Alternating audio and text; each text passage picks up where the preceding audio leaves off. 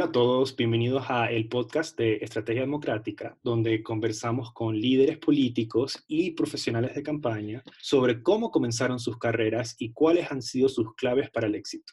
Soy Martín Molina, consultor de campañas, sociólogo de Harvard y fundador de Estrategia Democrática.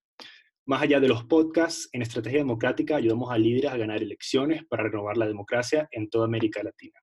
Para escuchar más episodios, recibir acceso a memos gratuitos que te ayudarán con tu campaña y tener la oportunidad de generar ingresos con nuestro programa de afiliados, pueden ir a estrategiademocrática.com slash podcast.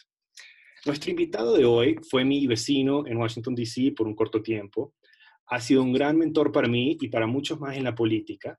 Es fundador de Primero Justicia, el partido de oposición más grande de Venezuela, donde ha desempeñado diferentes cargos, incluyendo secretario general nacional. Tiene una larga trayectoria en la administración pública y en el 2012 fue el estratega que más cerca llegó a ganarle una elección a Hugo Chávez como jefe de campaña de Enrique Capriles. Desde entonces ha estado detrás de algunas de las campañas de más alto perfil en todo el continente. Además, fue miembro de la Selección Nacional de Natación de Venezuela por 10 años. Estimados oyentes, démosle una fuerte bienvenida a Armando Briquet. ¿Cómo estás, Armando? Hola, Martín. Qué gusto estar contigo aquí. El gusto es todo mío, el gusto es todo mío. Bienvenido. Yo creo que, nuestra audiencia tiene mucho que podría aprender de ti y bueno, estoy muy emocionado por escuchar también eh, algunos de tus cuentos de, los, de los días en cuando estabas comenzando en la política. Bueno, vamos, vamos a darle la oportunidad a la audiencia de que ojalá sea interesante. Yo estoy seguro que vamos a tener una gran conversación. Y tenemos la ventaja de como vecinos que fuimos, tú dices, y, amigos, porque no solamente fuimos vecinos, sino que somos amigos. Sabes mucho los cuentos que podemos contar, entonces esperemos que también sea interesante para todos los que nos están escuchando hoy. Por supuesto, por supuesto.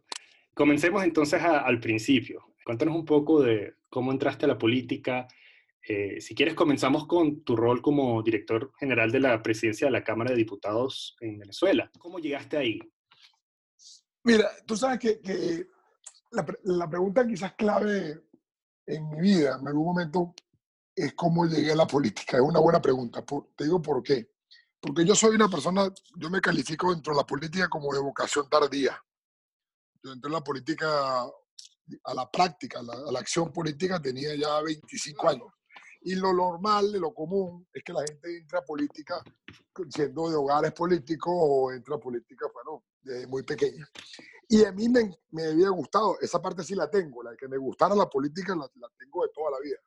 Digamos, desde que tengo uso de razón, me parecía que la política era importante, la seguía, le, era un lector de periódicos, en esa época todavía existían los periódicos físicos, era lo que se leía diariamente, no había internet. Y, y, bueno, era un consumidor de periódicos, de la parte política sobre todo, me gustaba, pero como decía al final de mi introducción, yo fui nadador. Y yo, bueno, dedicaba muchas horas de mi día, día a la natación y eso pues me, me, me sacaba el resto de las cosas, estudiaba y nadaba, no, no era no era mucho más la cosa que uno pudiera hacer, ¿no? y, pero casualmente en una fiesta de Navidad de una, de una empresa de mi hermano, eh, estuve hablando de política con una persona, la, como habla uno de política, a fin de cuentas, tú sabes que, que Ortega y Gasset decía que los ciudadanos, que el político, perdón, era, estaba autorizado a hablar de cualquier cosa, ¿no? el, el, político es una persona que puede ir, un político puede ir a inaugurar una escuela y habla de educación puede faltar una calle un alcalde y está autorizado para hablar de vialidad, puede ir a un ambulatorio, un hospital y hablar de salud. El político está autorizado a hablar de todo. En cambio, el ciudadano común solo está autorizado para hablar de lo que sabe y de política. en ese momento yo era un ciudadano común que hablaba de política, como todo, como todo ciudadano común. Pero casualmente ahí conocí un amigo, que estaba, una persona que conocí ahí, pues con quien conversaba, venía, está hablando del año 1995 en Caracas, él venía representando una firma consultora política de Nueva York, estaba regresando, y, pero, esto es diciembre del 94, perdón, a los primeros días de enero del 95 se iba a reunir con unos jóvenes políticos en, en Caracas, del Partido de Acción Democrática, y me invitó para esa reunión. Ya que te gusta esto, te invito. Él era un asesor, como digo, y iba a hablar con unos políticos. Y bueno, efectivamente el 5 de enero, y no se me olvide esto, por un venezolano eh, es, un, es, una, es, un hito porque era un día que había un juego Caracas-Magallanes. Entonces, Caracas, Caracas Magallanes es como decirlo en español, no sé, un, un, Barcelona eh, Real Madrid en fútbol. Digamos, en, en béisbol es una cosa sumamente, sumamente importante el Caracas Magallanes por un venezolano. Sí, sí. Yo soy fanático del Caracas y yo iba a ir para el estadio y, y este muchacho me invita para esa reunión ese día. Entonces ahí tuve que tomar mi primera decisión. Si me iba al estadio a tomar la cerveza y, y ver el béisbol como me gustaba, o hacía mi primer contacto con eso que se llama la política. Y tomé la decisión de ir a la reunión política. Entonces ahí conocí un grupo de gente que estaba en una, en una operación, por decirlo así, por usar el lenguaje de la política, de lanzar una candidatura a concejal del municipio de Baruta, de Caracas, del cual soy. Y era una operación no solamente lanzar un concejal, sino al mismo tiempo como de rescatar un, partido como Acción Democrática, pero desde adentro. Se vivían los grandes tiempos de la antipolítica, ya en Venezuela, bueno, han sembrado los tiempos de la antipolítica. Si nos contextualizamos un segundo, año 95, ya había, ya había caído el, presidente Carlos Andrés Pérez, había sacado el gobierno, había, se habían producido las dos intentonas golpistas de, de Hugo Chávez, había sido electo Rafael Caldera por encima de los partidos políticos que él mismo había fundado. O sea, ya la, el germen de la antipolítica había florecido en Venezuela, ¿verdad? Y, y que si tiene un proyecto que dijera, no, no vamos a hacer algo nuevo, algo distinto, sino vamos a, rescatar la institucionalidad desde adentro, me pareció absolutamente sexy, debo decirlo.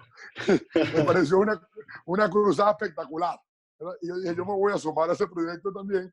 Además, ideológicamente, si bien nunca había militado en un partido político, me considero una persona, una persona socialdemócrata, un progresista, llamaríamos hoy en día, más evolucionado, de centro, amplio, podría pensarlo también. al final la ideología, digamos, del partido me, me seducía. Había estudiado y seguido a Betancourt, me parecía una figura política sumamente importante. Claro. Ya Betancourt, como Betancourt no, no, no, vivía para la época, Betancourt murió con 83. Pero digamos, este, eh, todo eso estaba ahí y bueno, como te digo, me pareció sexy y me metí en esa aventura. Entonces en esa aventura terminé siendo jefe de campaña de esa, de esa candidatura a la concejalía. Wow. Terminé vinculado. Bueno, al final éramos cinco o diez. Y bueno, trabajé como uno más y, trabajé, trabajaba todos los días. No todo el mundo puede todos los días. Yo en ese momento podía. Empecé a trabajar a diario, me metí duro en esa campaña, la terminé dirigiendo y, y bueno, y ahí fui entrando a conocer el mundo de Acción Democrática. Claro, y, y, era una acusada difícil. De esa, de, esa, de esa simple concejalía, de esa campaña, perdón, una concejalía, terminé siendo, en esa misma elección, eh, miembro de la Junta Electoral en, en, el municipio, después terminé siendo en las elecciones internas, Acción Democrática al día siguiente, la Junta Electoral del Estado, y eso me llevó a ser secretario ejecutivo de la Dirección Política del Estado. O sea, iba creciendo, creciendo por oportunidades. claro. Y, y, fíjate lo curioso, ¿no? Porque uno, tiene, uno tiende a hablar muy mal de los partidos. Yo estoy aquí encadenado, tú puedes cortarme cuando quieras. No, está bien. Pero uno, uno tiende a ir a, a, ver las cosas malas de los partidos tradicionales, pero yo tengo que decir que la experiencia fue sumamente buena.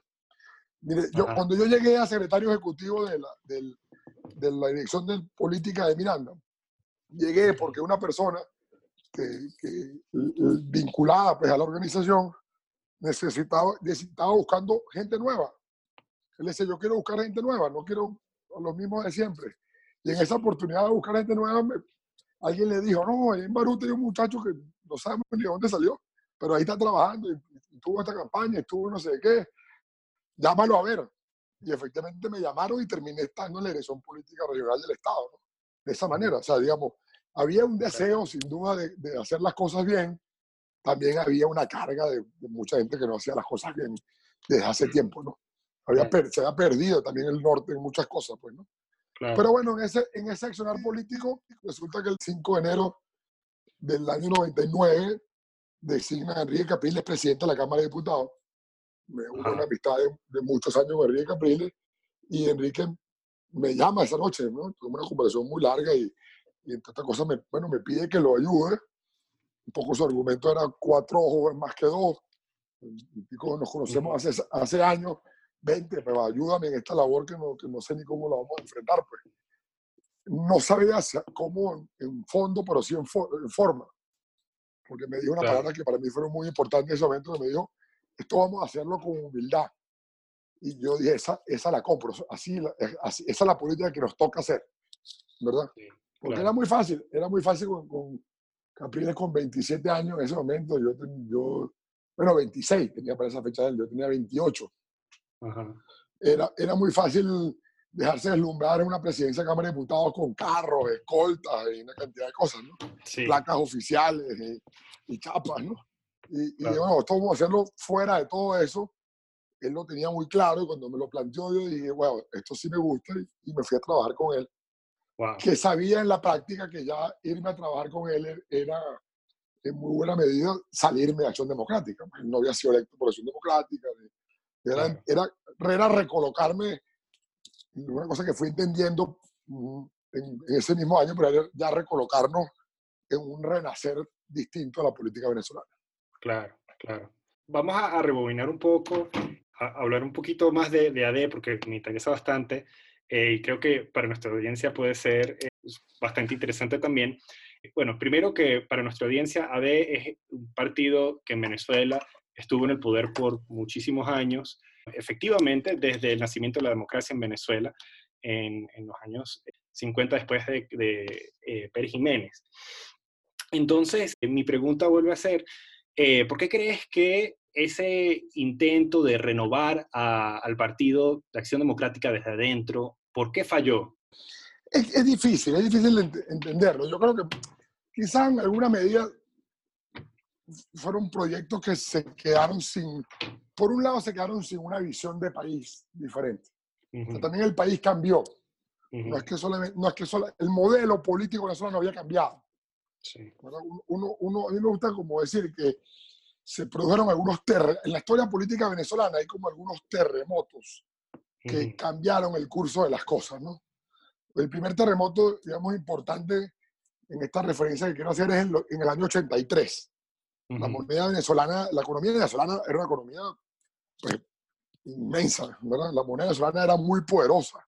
En el año 83 se produce el Viernes Negro, donde se devalúa por primera vez la moneda venezolana, donde la economía dice, ya va, yo no soy lo grande y lo fuerte que, que la gente cree que soy, ¿verdad? Pero eso no necesariamente al poco tiempo se produjo un reajuste en los precios del petróleo, subió nuevamente el petróleo y eso no produjo un cambio en el manejo de la economía, ¿verdad? Y es parte de la crisis que tenemos hoy en día en esa moneda que no vale absolutamente nada, ¿no? Eso por un lado. Después en el año 89 se produce un segundo terremoto, que es el terremoto social, ¿verdad? Un país donde nos jactábamos de, de de que, y decíamos, donde todos comemos la misma mesa, era la expresión que utilizábamos. Un país que, donde no había diferencias sociales, donde no hay, no, no, era, no era evidente la diferencia social, de repente explota socialmente en el Caracazo, y ese Caracazo te evidencia que, que, claro que hay una diferencia y que hay una cantidad de, gente que has dejado atrás. O sea, que no es verdad que el país está comiendo todo en la misma mesa. Si es verdad que hay uno que come en la misma mesa, pero también es, había, era verdad que había otro que no comía, digámoslo así, que no se sentaba en ninguna mesa para comer. Y ese país está como desplazado y dice, wow, ¿dónde estoy? Y eso explota en el Caracazo en alguna medida del 89. El 89. Después en el año 92 se producen las dos intentonas golpistas de Chávez. Y Venezuela, que había sido un gran exportador de democracia, Habíamos sido exportadores. La democracia en el Caribe le debe mucho a Venezuela. La democracia española le debe mucho a Venezuela. O sea, el modelo de, de, esa democracia que estaba ahí, que era un modelo, pues sin duda alguna, y cuando se produce estas dos intentonas, tú dices, wow, los militares no están dispuestos a subordinarse al mundo civil. Aquí están dispuestos a la búsqueda del poder. Esta democracia tiene una fractura, ¿no? Muy fuerte. Y después en el año 93, y voy a tener aquí para regresar a tu pregunta, en el 93 se produce, se evidencia un terremoto político, que se evidencia que los dos grandes partidos políticos que le daban sustento a la vida venezolana, que la Acción Democrática, el ala socialdemócrata y COPEI, un ala social cristiana, no significan nada para el, para los venezolanos. Al punto, como decía antes, Rafael Caldera es electo presidente, siendo fundador del partido COPEI, es electo por fuera del partido COPEI. Estos dos partidos ya quedan completamente relegados ¿verdad? en la elección. Son más bien figuras que vienen por la vía de la descentralización. Gana Caldera, pero el resto de los candidatos había sido un, gobernador del Zulia, un alcalde de Caracas, o sea, un gobernador del Estado Bolívar. Ya tú empiezas a ver gobernadores, digamos, donde las estructuras de mandos en el país cambian, ¿no? Y todo esto sucede, porque, porque, he hecho toda esta historia? Porque, porque frente a todo este cambio en el sistema político venezolano y en el cambio social venezolano, los partidos se siguieron siendo manejados exactamente igual que antes de todo esto. Y tenían, teniendo la misma visión. Entonces, claro, eso fue lo que los alejó. Lo que por más que, que existieran intentos desde adentro, eran intentos a, luchar frente, frente a un cuerpo que ya no podía, no se podía regenerar en muy buena medida. Y quizás eso, eso es un poco lo que sucedió ahí. Claro. ¿Y, ¿Y, tú crees que entonces esos intentos fallaron por una falta de, de voluntad en la gente en eh, unirse a los partidos o por una falta de, de, movilidad vertical dentro de los mismos partidos, dentro de AD, por ejemplo? Quizás un poco de cada cosa, Martín, porque por un lado ¿Qué, sentido tiene para un ciudadano formar parte de una organización? El ánimo societario sin duda se ha reducido mucho en el mundo. Claro. ser parte de una organización política, ¿qué beneficios me trae? Por un lado, y por el otro, pues también los partidos, pues, sí, así se hicieron difíciles en alguna medida de, un crecimiento vertical, del reconocimiento de los liderazgos, empezaron a privar en alguna medida más las fidelidades que, el trabajo, y, y bueno, empezaron no se no, al no tener una entrada fresca de dirigentes o personas que se incorporaran masivamente a los partidos y renovaran el liderazgo, empezaron a, llenarse puestos de mala manera. Claro. O con, funcionarios, se empiezan a confundir los funcionarios con los, dirigentes, se empiezan a confundir los directivos con los dirigentes. Y puede ser directivo de un partido, puede tener la responsabilidad de en la, en la Junta de Dirección Nacional, Regional, Local, pero eso no te hace necesariamente dirigente, ¿no? Entonces, en ese, en ese cruce, pues, se, se, bueno, se, se, fue deslegitimando y perdiendo. Cosa que no, yo no creo que el día de hoy esté resuelto, ¿no? O sea, yo creo que los, grandes, los nuevos movimientos políticos también tienen que trabajar sobre estas cosas y, no, porque, el, porque el activismo político en alguna, si bien la sociedad ha cambiado y cambiaron los medios de información y los medios de relacionamiento, a veces el activismo no se ha actualizado a esa dimensión, ¿no? Hoy en día. Claro. Sí, claro, claro. Y entonces, bueno, volvamos a, volvamos a la escena, ¿verdad? 1999, tú entras con Capriles a la presidencia de la Cámara de Diputados de Venezuela y ustedes son dos jóvenes viviendo un momento de cambio político sumamente tormentoso. ¿Cómo se sintió estar ahí en ese momento y cuáles son los mayores retos que, que ustedes enfrentaron? Mira, a los ojos de hoy y, y, en el mismo momento, quizá, el, el, gran conflicto en el cual implicaba esa gestión eh, era debatirse entre el gobierno y la oposición, como oposición, o la construcción de una alternativa versus la continuidad y el cambio. Y, déjame, déjame, dimensionarlo, porque suena la pregunta un poco rara de la nada, ¿no? Pero tú tienes un momento en el cual el país, como hemos dicho, cambia radicalmente y entra nada más y nada menos que Hugo Chávez en la escena política. Y es presidente de la República. digo nada más y nada menos porque es un personaje pues, que ocupa un espacio para bien y para mal. ¿no? Claro. no lo queremos, otros sí lo quieren, pero, pero en definitiva, a los ojos del, del ciudadano, en muy buena medida, en esa época, su 70 y 80% de aprobación con, digamos, después de electo, no es, no es electo por el 70 y el 80% de los votos, esto es importante. Y, y, y, si me permite, más adelante hablamos también un capítulo de cómo es electo Hugo Chávez, porque a veces también se pierde un poco esa dimensión. Pero para seguir con la idea, digamos, él encarna a los ojos de los venezolanos un cambio del sistema. Un vengador, en alguna medida, que, me va, que no, donde partiendo de un principio muy equivocado en la sociedad de que no puede haber nada peor de lo que teníamos y que entonces, bueno, él va a venir a, ajustar las cuentas con, con, la clase política por un lado y al mismo tiempo pues a dar una renovación y un cambio que el país necesita. Entonces tú te debates y sobre todo unos jóvenes y te debates, bueno, yo creo en el cambio, pero no necesariamente creo en este cambio y creo en las instituciones, pero no creo en estas personas que representan esas instituciones. Entonces esa tensión te genera cuatro, como cuatro cuadrantes. ¿Cuáles son los cuatro cuadrantes? Básicamente tiene una defensa a las instituciones, ¿verdad? Pero las instituciones están, digamos, por el lado positivo, si quieres decirlo así, está la defensa y la institucionalidad. Pero por el lado negativo, esas instituciones están encarnadas en un liderazgo que no está representando al país. Por un lado. Por el otro lado, tiene, tiene el cambio, ¿verdad? Entonces tú crees en la, en, la, estructura del cambio como, como algo positivo. Crees que el cambio político es positivo en Venezuela. Pero, pero tiene el, lado negativo en el cual la persona que está encarnando el cambio es un militar que viene con una sed de venganza, que viene con unas ideas del pasado, que es el que está encarnando el cambio. Entonces tú estás de acuerdo con el cambio, pero no estás de acuerdo con Hugo Chávez. Estás de acuerdo con las instituciones, pero no estás de acuerdo con que todo se quede como Adel y lo estaban manejando. Claro. Entonces te, te encuentras en ese, en ese dilema permanentemente. Y con ese dilema es que parte de esa gestión de, de, Capriles a veces choca con uno y con otros al mismo tiempo. Claro. Entonces yo, yo, creo que de manera, de manera muy inteligente Capriles toma una decisión política. Y digo Capriles porque él, él digamos que la encarna, ¿no? Que es básicamente convertirse convertir su rol de presidente de la Cámara de Diputados en un referente de las cosas que hay que hacer y por dónde deben ir y, y hablarle directamente a la gente, por un lado, y a lo interno del Parlamento, él se convierte en un director de debate. No sé, o sea, no, un moderador de, las, de ambas posturas.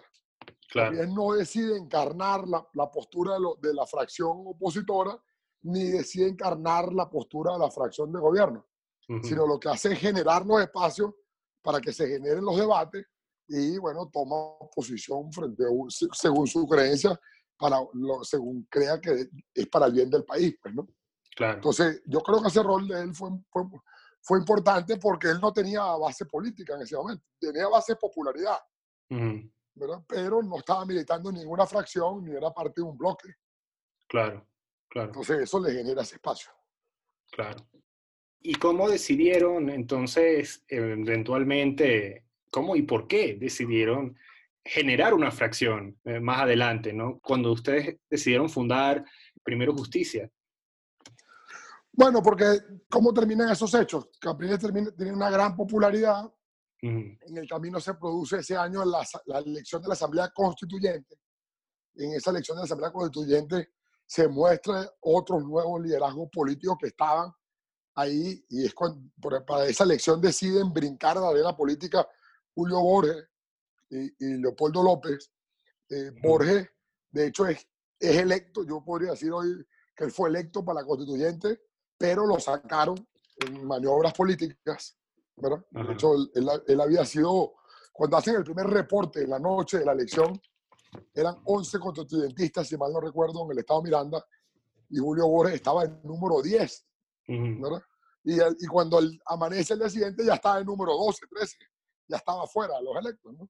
O sea, se ve que hay una jugada en ese famoso Quino, ahí también hay una jugada electoral por parte del chavismo que mandó a votar con, unos números, un Quino, dividió el país, mitad a un lado, mitad al otro lado, y eso hizo que metieran 20 constituyentistas nacionales cuando la, cuando la gente votaba por 10 nada más. O sea, ellos hicieron una jugada política electoral importante de estudiar y de la cual aprender y ahí sacaron a Julio Borges. Pues, Pero también se nota ese otro liderazgo por parte de Borges y al mismo tiempo, pues Borges en esa campaña, digamos, por el Estado Miranda, conoce otros liderazgos importantes como Carlos Ocarí, que era director de Desarrollo Social del Estado Miranda, y bueno, le da el soporte que Borges necesitaba para recorrer el Estado.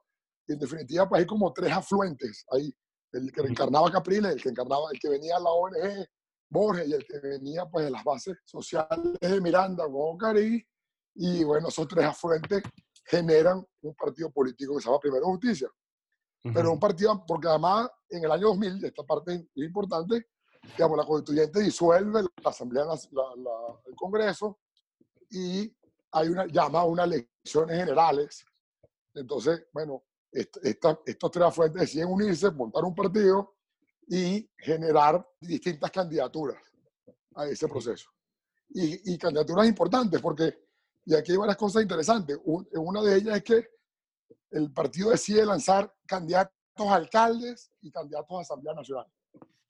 Y en el medio negociar todo lo demás. O sea, es decir, genera una alianza en el Estado que en alguna medida pues, llevara a los diputados regionales que le interesaban al gobernador fueran del gobernador, pero los diputados nacionales nos interesaban a nosotros. Pues. Y, la y alcaldías. Entonces, en ese proceso electoral, pues ya empieza, podemos mostrar por primera vez una renovación de la política, una, un partido nuevo y fresco, y fueron electos cinco diputados nacionales por primera vez. Siendo un partido de corte regional, solo existía en el Estado de Miranda. Y mete cinco diputados nacionales en ese Estado, mete y se hace de al menos dos alcaldías sumamente importantes, que es la alcaldía del municipio de Baruta, donde es electo Capriles, y la alcaldía del municipio de Chacao, donde es electo Leopoldo López. ¿Y cómo supieron que formar este, este partido sería factible, digamos? Porque una cosa es, es bueno, querer formar un partido nuevo, ¿verdad? Y, y ver las, las, oportunidades en términos de los, los liderazgos eh, y ver las oportunidades en términos del de, apoyo popular, pero formar un partido es mucho más que eso, ¿no? Hay toda una logística por detrás eh, que, que hace que opere de manera exitosa. ¿Cómo supieron que sería factible hacer eso? Hay un dato interesante, qué buena pregunta, de verdad, me permite decir esto. En la constituyente del año 99, ¿verdad? hay solamente dos proyectos de constitución completos en el país. Y esto, no esto es muy poco conocido. Obviamente el chavismo saca un proyecto de constitución, ¿verdad? Y el, y el resto de la sociedad, de, qué sé yo, las organizaciones de derechos humanos plantearon los capítulos de derechos humanos, propuestas, o las organizaciones económicas plantearon los capítulos económicos, o partidos políticos o universidades plantearon capítulos políticos, pero hay solamente un segundo proyecto completo de constitución, que es una visión al final de Estado, que presenta primero justicia. es decir, las únicas dos visiones que están como visiones integrales confrontando en el país es la del chavismo y la de primero justicia. Entonces, lo primero que nace, y, y, lo traigo a colación porque no es que nace un partido de la ambición de unos liderazgos, sino que nace un partido que ya ha, plasma, ha plasmado, ha consensuado sus ideas y su visión de país. Entonces él tiene una visión que, está, que está, había estado en la calle, bajo, los pocos recursos que podía tener para estar en la calle, pero había estado en la calle. Y, y bueno, y, se, y por eso es la importancia también de ir al Parlamento Nacional porque es una forma de, decir, bueno, desde aquí lo vamos a ejecutar, ¿no? Y, de, y de una vez plasmarlo como un partido nacional. Eso fue un factor de éxito. Otro factor de éxito, repito, uno, las ideas. Dos, es que trabajó sobre liderazgos reales, nuevos y geográficamente posicionados.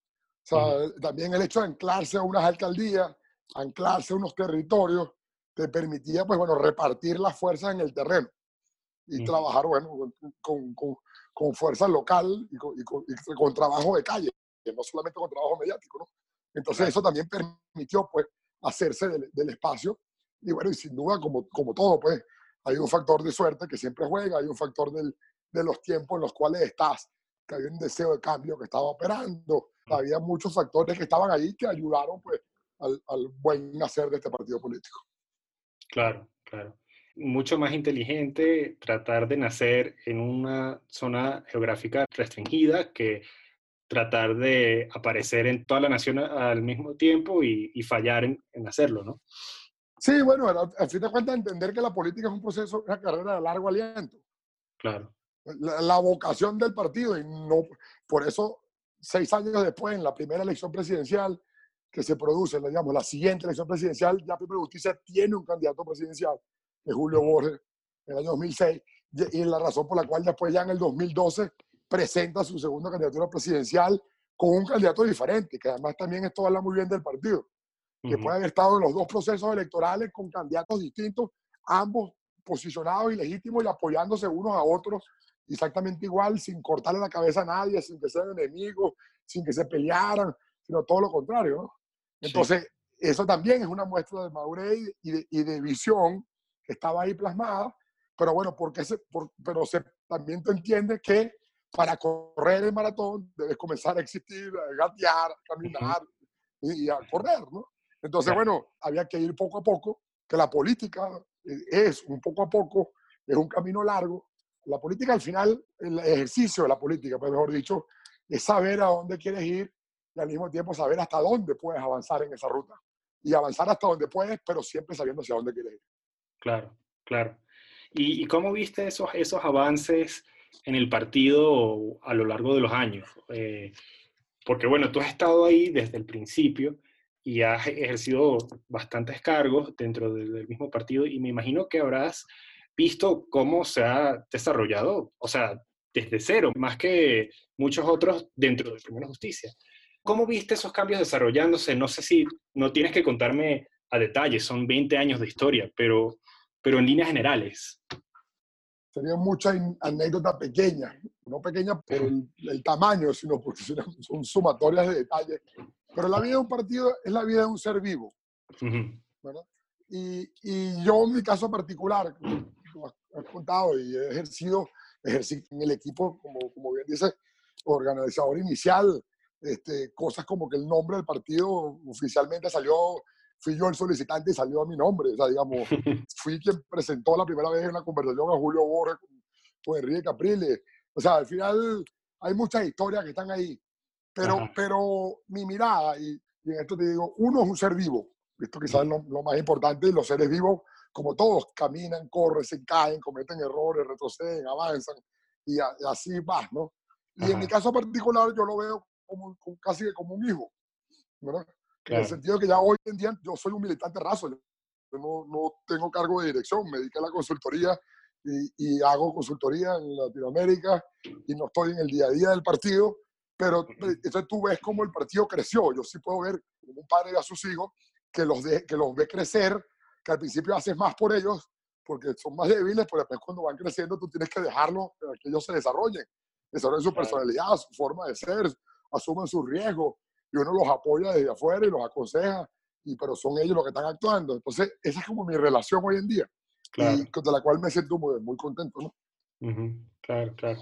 Te cuento que justo hoy estuve en una reunión de PJ aquí de México, la primera, y me encanta siempre conocer a otra gente de Primera Justicia, porque bueno, es, es, es gente buena. Bueno, son los mismos valores recorriendo por el mundo, ¿no? Lamentablemente el país que nos tocó vivir es un país que no está solamente en suelo venezolano, lamentablemente.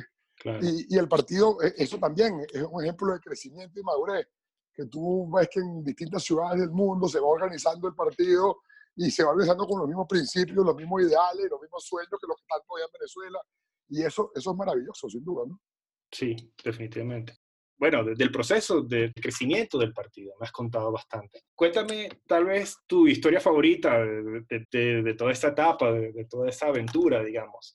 La anécdota que, que, más recuerdas, ya sea para bien o para mal. Mira, la anécdota que para mí fue quizás más importante de todo, lo, voy a contar, es el siguiente.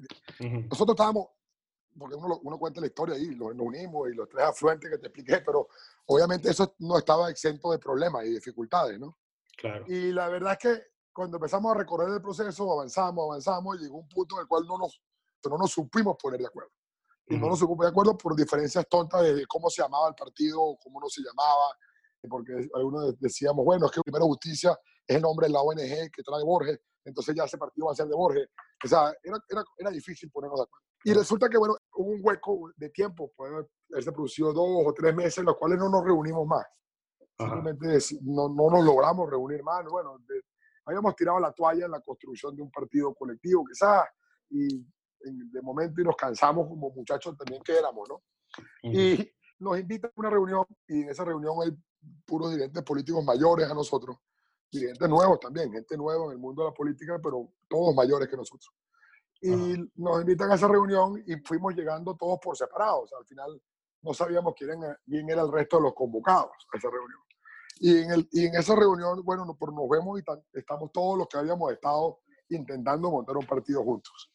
Y esa reunión era para montar un partido político. Fíjate lo que, y, era para montar un partido político y la reunión empieza de la siguiente manera, nunca se me olvidará. Eh, abre el anfitrión, el dueño de la casa, y dice, bueno, aquí hay muchos jóvenes, estamos nosotros, queremos escuchar primero a los jóvenes. Y nos ponen a hablar a cada uno de nosotros su visión. Y después hablan ellos, ¿no? Entonces después, hablar, después hablaron los que sabían. Primero hablamos los que no sabíamos. Fue como, como, un golpe muy, muy, muy fuerte y ver cómo, bueno, los, los mayores seguían siendo los sabios y los muchachos seguíamos siendo los que íbamos a trabajar. ¿no? Era una mezcla, eso es lo que se sentía, el, el, olor, la sensación que nos daba esa reunión. Esa reunión duró como seis horas. Se acaba la reunión y, simplemente nos hicimos señas y decidimos irnos, los mismos que estábamos conversando, y al salir la reunión y nos fuimos a un lugar cerca de donde estábamos reunidos y en el fondo, en esa ya segunda reunión nuestra fue, somos tan estúpidos que vamos a hacerle el trabajo a esta gente o que vamos a ponernos de acuerdo nosotros y hacer el trabajo que hay que hacer. Y efectivamente en ese momento se superaron todas las diferencias que habíamos tenido a lo largo de los meses de negociación. Y para mí, en esa reunión informal, es que nace efectivamente la decisión y el corazón de Primero Justicia. Entonces se unieron contra el enemigo en común. Sí, y el enemigo en común en el fondo era ser parte de una estructura. Las estructuras no por nuevas y viejas son diferentes, ¿no? Era ser parte de un modelo que era el que no funcionaba. Y, o era asumirse también que cuando el país, cuando el país pasa las páginas, las pasa y las generaciones asumen, les corresponde asumir. Entonces el país con Chávez había pasado una página y nos quedaba a nosotros la posibilidad de subir y decir, bueno, con 29, 30 años, 28 años, no somos ninguno muchachos y, no, más bien la gente nos está pidiendo que asumamos, asumamos, pues. Y efectivamente se asumió. Claro, sí. Sí, la, yo creo que la política es, es, es, asumir la responsabilidad, definitivamente. Y asumir los, los riesgos, los riesgos y no, la medición. Mira, cuando uno, muchas veces, hay unos políticos que uno ve que, que son el claro cumplimiento del, del mandato de las encuestas, y hay otros políticos que son los que hacen que las encuestas estén de esa manera. y, la diferencia cuando asumes que tú vas a liderizar o cuando asumes que tú vas a seguir lo que la gente piensa. Pues bueno, vienes con esa perspectiva después de también años de, trabajar como jefe de campaña, como consultor y, y, bueno, siempre o muchas veces, la mayoría del tiempo, basándote en investigación, ¿no? Cuéntame entonces, eh, bueno, porque tú ya, ya llevas años haciendo esto, eh, y, me parece muy curioso que, comenzaste como jefe de campaña y, y, bueno, has mantenido más o menos ese, ese rol eh, a lo largo de los años. Cuéntame de los peores consejos políticos que escuchaste eh, al comienzo de tu carrera. Eh, pueden ser que, que, te hayan dado para una campaña o para algún trabajo legislativo, pero ¿cuál es el peor o los peores consejos políticos que te dieron? Mira, es una buena pregunta yo creo que el peor afiche político que yo he visto en mi vida era uno que yo me hice para mí mismo. No me lo hice, no me hice para mí mismo, me lo, hizo un amigo publicista y era, era, era una campaña, yo me, yo me, quería lanzar de concejal en un momento determinado y en esa campaña de, de concejal era un afiche en el cual mi cara salía completamente borrosa.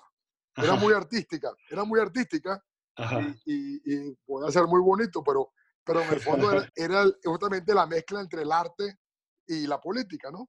O entre un publicista, un publicista y la publicidad política. Desde el punto de vista publicitario quizás era muy bonito, pero desde el punto de vista de publicidad política era un hombre que al final ocultaba la cara. Mi cara estaba deforme, no, no, no, era capaz de ser transparente. O sea, eran mil cosas que podían significar ahí, ¿no? Entonces, e, esa vez aprendí claramente el, el, rol de la publicidad y de la comunicación política. No, no aprendí a hacerlo, aprendí que eran dos cosas completamente distintas mi gran diferencia o mi, o, mi, valor agregado en una campaña electoral es que yo vengo de, haber hecho política. La ventaja, de mi punto de vista, digamos, yo sí creo que parte de mi experiencia y, y, lo que yo agrego a un comando de campaña y mi visión es que yo puedo ver al mismo tiempo qué equipo contamos y qué se puede hacer con ese equipo. Claro. Es un switch ahí que es útil y que, y que, y que bueno, va aterrizado a la realidad. Claro. Y entonces por el otro lado, bueno, creo que puede ser que, no sé, ya hayas medio respondido a esto, pero, pero entonces por el otro lado, ¿cuáles serían los mejores consejos políticos que recibiste en esos días, cuando tú estabas en, la política y, y, estabas compitiendo, cuando eras candidato o cuando estabas trabajando en cualquier otra campaña? Mira, yo, yo he tenido la suerte de, trabajar con gente buena. y, y, ahí sí me atrevo a, a nombrarlos, pues, digamos haber trabajado con gente como Miguel Silva de Colombia, con Juan Cortiña de Estados Unidos, con Greenberg y todo el equipo de Greenberg en el mundo de la investigación, con, Renato Pereira y Chico Méndez, el tema de la publicidad. he, trabajado con gente buena de la cual he aprendido muchísimo, de la cual también traigo con Jaime Durán Barba y Santiago Nieto, que son dos grandes consultores latinoamericanos. O sea, al final he trabajado con gente que, que con la cual he aprendido y, aprendes mucho. Y quizás lo que más aprendes es que en la historia de un consultor es tan o más importante que la jugada particular y directa. Soy de los fiel creyente que la historia de un, consultor, su carrera completa, es mucho más importante que, su, que sus aciertos particulares. Igual que, la carrera política es de largo aliento, igual que la carrera política está llena de, de, de picos y de, y de huecos, ¿verdad? La carrera de un consultor también. Y un consultor justamente aprende de una cosa y de la otra. Y es, y es esa carrera completa la que, la que le da la solidez con la cual se presenta una campaña. Entonces, más que un consejo particular, digamos, lo que yo aprendí de esos grandes consultores con los cuales he trabajado y son mis maestros y buenos amigos, pues lo que yo aprendí en el fondo es que más importa una carrera y una consistencia que un golpe de suerte que permita ganar una campaña aquí o una campaña Eso por un lado. Y la segunda cosa que aprendí también, y para mí es sumamente importante, una vez escuché una frase que me, que me la tomo como propia, que dice que un consultor famoso es tan útil como un espía famoso. y, no me refiero a famoso en general, me refiero a famoso en una campaña. hay consultores que, que, que, confunden su rol y ellos son los que ganan o los que pierden la campaña y hay otros que juegan casi que llegan al extremo de querer ser el candidato ellos. Y, esto no, esto mientras menos gente sepa que tú estás en una campaña y estés trabajando en esa campaña, mejor trabajo vas a hacer. Claro, completamente, completamente. Esperemos que, que no te hagas muy famoso en este podcast. no, yo puedo ser famoso, pero no, lo que no voy a saber en qué campaña estoy trabajando ahorita, por ejemplo. Claro. ¿Cuál proyecto voy a saber después? Sí, exactamente, exactamente. Yo, yo concuerdo y me, parece que es algo sumamente clave. ¿Cuál dirías entonces que ha sido tu, tu estrella norte? Algo que digas tú, tal vez algún, alguna filosofía en la política o, o, alguna forma de ver las cosas que, que te ha guiado a lo largo de, de, estos 20 años más de estar haciendo esta labor. No, bueno, no hay dos personas, no hay un Armando Orique consultor y un Armando Orique de la vida misma. Soy una sola persona. Tener la misma gama de valores, tanto para mi vida como para el ejercicio de mi profesión, es sin duda alguna una cosa que, de la cual me siento muy orgulloso. ¿no? Entonces eso te permite hacer las, te lleva a hacer las cosas bien y no hacerlas por, por la ola del momento, ni creer que te desdoblas y entonces aquí eres un, un, un apagafuego y allá eres otra persona. No, no, tienes que ser una sola persona. Eso por un lado. La segunda cosa es la creación de un método por, tú me hablabas de encuestas y, digamos, y por muy sencillo que suena, no me cuesta compartirlo porque lo difícil no es, no es el método, sino desarrollarlo. Yo digo, uno, yo todas las campañas parto de un principio. Tú tienes un entorno, ¿verdad? Ese entorno está determinado por un, un espacio, un tiempo, un, un, lugar, un momento, en definitiva, ¿no? O sea, y, y, por eso no hay dos campañas iguales, porque no hay dos entornos iguales, no hay claro. momentos iguales. Tú ese entorno tienes que investigarlo y aquí ya viene parte de la, de la técnica individual de cada quien, qué significa investigar, ¿verdad? O sea, que cómo investigas ese entorno, cómo lo entiendes, qué variables usas para, para entenderlos, ¿verdad? De esa investigación viene la estrategia, ¿verdad? Que la estrategia no es otra cosa que cómo convertimos lo que tenemos en lo que necesitamos para lo que queremos. Esa es la estrategia. bueno, ¿qué, ¿con qué contamos? ¿Cómo convertimos que eso que contamos es lo que necesitamos para lograr el objetivo que nos estamos proponiendo? Y después de eso, bueno, nada, esa estrategia, que no, que no se hace para contarla, sino se hace para ejecutarla, se expresa básicamente de dos formas. Se expresa en lo que dice y en lo que hace. y se expresa en todo lo que dice y deja de decir y en todo lo que hace y deja de hacer. Entonces aquí hay otra consecuencia importante y clara, no hay dos campañas, no hay una campaña de tierra y una campaña de aire. Lo que hay es dos formas de colocar la campaña. O la coloco en el terreno o la coloco por los medios, pero la campaña es una sola, el mensaje es uno solo, lo, lo que quiero significar es una sola cosa. Pues, Entonces, esto que es muy sencillo, yo creo que una, a mi juicio, uno es entenderlo y dos es tener el método suficiente para poder aplicarlo de manera sencilla. Claro, entender el entorno lo suficiente para determinar la estrategia y tener el método para aplicarla de manera efectiva. Entonces, cuéntame un poco más del, del Armando Briquet, ¿no? De, no necesariamente el consultor, pero, pero la persona. ¿Cuál es el libro que más ha formado tu modo de operar en la vida? ¿Y, qué libro le recomendarías a alguien que quiere dedicarse a la política y apenas está comenzando o simplemente eh, quiere aprender a vivir? Oye, buena, buena pregunta. Tú sabes que eso, eso va mudando con el tiempo, ¿no?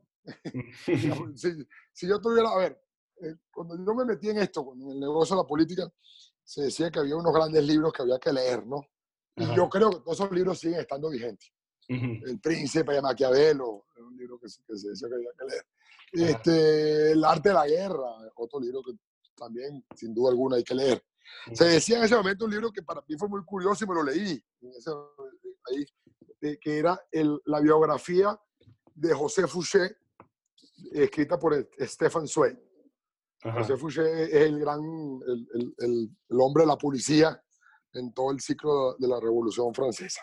¿no? Que, que, que, cambió sin moral alguna de postura para aquí y para allá. ¿verdad? Y, y, bueno, esa biografía escrita por Stefan Zweig, pues sin duda es una cosa que vale la pena leerla. Cada vez que la compro, la, cada vez que agarro, la compro y la regalo. la regalo a jóvenes políticos, porque no, no, es un libro común de leer y me parece interesante en el fondo que, que, que se crea que es un, es un modelo de la política, quiera seguirla o no quiera seguirla. ¿verdad? Eso, pero, pero después con los tiempos, el por qué es una buena pregunta. Es un, es un tipo que brincó de un lado a otro. Ajá. Y era el, el, rey de la inteligencia, de la policía, el ministro de policía francés. Y un régimen y otro tuvieron que dejarlo también. O sea, es un hombre sumamente poderoso por su manejo del poder. Y es el poder sin valor, el poder sin escrúpulos. ¿no? Eso existe, porque hay que leerlo, porque eso existe. No, no para seguirlo, pero, pero eso existe. Claro. y por eso, quizás por eso hay que leerlo. Y para contraponerse, mira, la política uno tiene que saber también contra qué está. Claro. Y si tú estás en el ejercicio de la política, tienes que saber cuál es el modelo contra el cual tú estás luchando, contra un modelo, contra una forma de hacer las cosas también. Estás luchando contra unas ideas también, a favor de unas, en contra de otras, pero también a favor de una forma de hacerlo y, contra otra forma de hacerlo. Y tienes que tener muy claro esa, esa radiografía. después, el, el, digamos, un, libro que yo recomiendo mucho últimamente y me, me gusta. Me, me, he dado clase en la Universidad Central y lo, y lo, puse como, como un libro de lectura obligatoria, aunque no lo viéramos por capítulos, sino como un ensayo final. Es, es el libro de, de, Ignatieff, de Michael Ignatieff, llamado Fuegos y Cenizas. Y, y ese, ese libro me gusta por muchas cosas. Me gusta porque primero que nada es la historia de un fracaso y normalmente siempre leemos historias de éxito, pero pocas veces leemos historias de fracaso. Y eso, y eso me gusta. Él es un profesor exitosísimo en Harvard, donde sigue siendo. Eh, Michael Latieff tiene la, la, mejor biografía de Isaías Berlín que, que, existe. Un profesor de una profundidad intelectual y además constructor de narrativa. Y decide meterse a la política de la nada. Y, y bueno, descubre que la cosa no es tan fácil. y, lo escribe, y, lo escribe, muy bien, ¿no? Y, y, él tiene, bueno, principios que vienen de legendarios, pero que dice al final que la política, no, uno, uno puede, el lenguaje de la política uno puede aprenderlo, pero no puede enseñarlo. Es parte de, su, de sus grandes reflexiones y conclusiones, ¿no? Y entonces es un libro muy fácil de leer, de, muy ameno y, y, me parece interesante. Y esa es como por recomendación, pues, ¿no? Y desde el punto de vista personal, digamos, yo he estado mutuo, como todo el mundo muta, los tiempos mutan. Yo tengo 49 años, igual que en un momento que me he pegado una cosa, unos temas, otro momento me he pegado a otros. Y en los, en los, últimos tiempos estoy muy pegado en todo el tema, en todo el tema de, que yo siento que es como una evolución de la psicología. Que da pie para pensamiento como lo que llama el behavior economics, o que, pero que al final es cómo funciona nuestra cabeza y cómo tomamos decisiones. Entonces ahí tú tienes grandes libros, pues ahí tienes, ahorita hay un libro que recomiendo mucho que se llama La mente de los justos de Jonathan Hay, pero, pero si quieres ir a cosas más sencillas quizás o más, condensadas, pues tienes ese, famoso libro de, de, de ¿cómo se llama? Macana, el de Pensar lento, pensar rápido.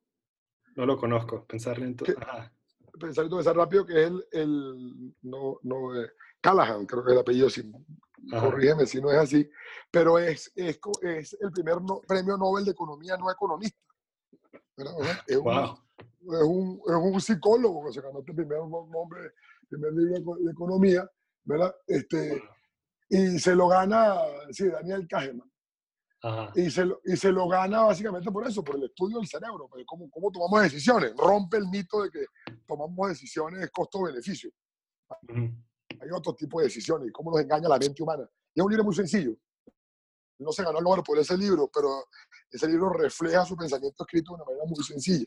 ¿verdad? Después hay otro, están los, hermanos Heath, este, que son una maravilla. un libro que se llama eh, Ideas que pegan, otro se llama Switch, porque cambiamos, otro que se llama Momentos. Este, de verdad que hay unos libros, otro de toma de decisión, de estos hermanos que son dos hermanos psicólogos, tienen un podcast, tuvieron un podcast por un tiempo que ya creo que ya no existe, pero lo tuvieron y es muy bueno. Y bueno, digamos, yo paso permanentemente leyendo este tipo de temas, pues. Porque, bueno, si no nos entendemos, al final la política se trata de personas, si no sabemos cómo operamos, cómo, cómo pensamos, qué queremos, cómo soñamos, pues bueno, es imposible, ¿no? Entonces yo ahora, me, me, esas son como mis lecturas. Pero, pero además yo, digamos, trato, eh, yo, me gusta la literatura, entonces yo, si estoy trabajando en un lugar, trato de leer autores de ese lugar, de ese, de ese país o de ese, de ese, municipio o de ese estado, trato de, también llegarle por la literatura y, de, y la historia. Trato de revisar historia del lugar y trato de leer literatura del lugar. Y eso es un poco una de las formas que yo, con la cual yo me actualizo según los lugares que estoy y bueno, me, me distraigo leyendo también porque me, porque me gusta la lectura, efectivamente. Claro, completamente. Sí, yo creo que en el trabajo internacional es sumamente importante hacer toda esa investigación antes de la campaña y durante también, ¿no? Adaptarse a, a las condiciones locales en ese sentido, intelectualmente, digamos. Sí, porque es parte del diálogo. Al final la campaña es un diálogo. La política es un diálogo. La política, si yo, yo me gusta definir la política como un sistema de conversación. Eso es la política. ¿Qué es la política? Conversar. Es una conversación permanente, ¿verdad? Con distintas audiencias, pero es una conversación permanente. Entonces, entender un lugar, cómo se vive, es estar parte de esa conversación. Y entender la literatura y los libros como, como elementos de la conversación para mí es importante. La conversación no es el Twitter nada más, no es la red social. No le estoy quitando, no le quito valor. Lo que son conversaciones diferentes. Entonces, entonces, bueno, mantén la tienes que poder entender la conversación en toda su dimensión. Claro, sí, completamente, completamente. Oye, yo sabía que te tenía que hacer esa pregunta. yo sabía. Buenísimo. Bueno, sigamos. Yo lo que voy a hacer es que voy a listar todos estos títulos eh, con sus autores respectivos en la página de este episodio y en la descripción de este episodio para que ustedes puedan tener esa referencia. Antes de terminar, si pudieras comunicarles un mensaje específico a todos los venezolanos, ¿cuál sería ese mensaje? Mire, nos tocaron vivir tiempos difíciles ninguno de nosotros escogió estar en la situación en la que estamos. Nos ha llevado las circunstancias. Pero yo creo que mi mensaje es el siguiente. Somos venezolanos, estemos donde estemos. y, ese, y, y, nos ha tocado un tiempo difícil en el cual nuestra tierra implosionó y nuestra tierra sacó a muchos del lugar donde están, otros los hundió, nos obligó a, a, a, a asumir otras localidades, otros espacios como si fuéramos propios queremos asumirlos como si fueran propios, pero la verdad el espacio propio es el propio y los demás, bueno, estamos, nos reciben de buena, de mala manera, pero nos reciben. ¿no? Entonces mi mensaje es a seguir siendo venezolano, estemos donde estemos. Y el venezolano es una persona con mucha fuerza, con mucha ilusión, con muy buenos sentimientos, con un deseo de superación importante y trabajadora. Y yo creo que sigamos siendo eso. Y que al final vamos a poder demostrar que somos una buena raza, un buen país y, nos vamos a recuperar. Eso, eso espero, eso espero y, tengo mucha esperanza, y, pero, pero sí creo que, que es bastante posible. Muchísimas gracias, Armando. A ti, Martín, de verdad que muchas gracias por esta oportunidad. Eh, espero, bueno, gracias por la invitación. Este, entre tanta gente buena que tú conoces y que estás y que me hayas pedido tener este tiempo de conversación, para mí es un halago, de verdad, de verdad muy importante. Espero que haberte justificado parte de eso y que tu audiencia también comparta pues, las razones por las cuales me invitaste y haya sacado algún provecho de esto. Y bueno, sigue creciendo, Martín, que lo estás haciendo de maravilla. Eh, muchas gracias, Armando. Espero que eh, podamos volver a tenerte en este show y tal vez la próxima vez nos puedas contar un poco más de eh, todo lo que fue la campaña del, del 2012, esa, esa campaña histórica. Seguro, seguro que sí. Vale, vale.